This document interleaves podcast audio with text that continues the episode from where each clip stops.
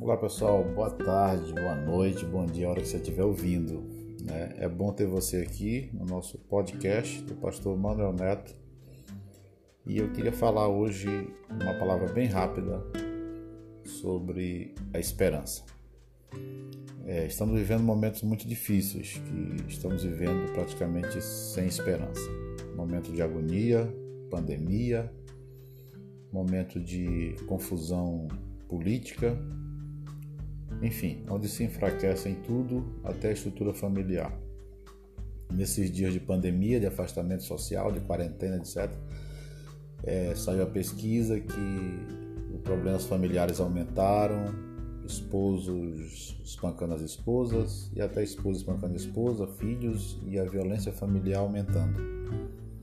Isso é muito triste, porque o nosso reduto maior para nos guardar de todos os males do mundo é a família.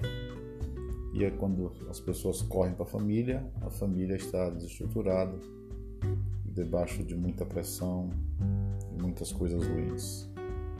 Então, o que fazer? Qual a esperança? De onde, de onde tirar a força para vencer tudo isso?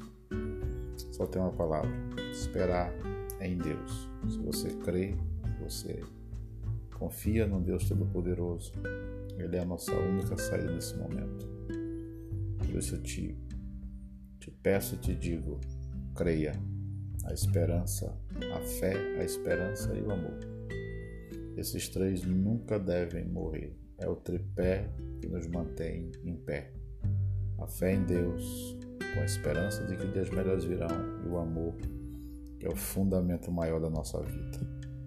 Deus abençoe tua vida. Produza esperança dentro do seu coração.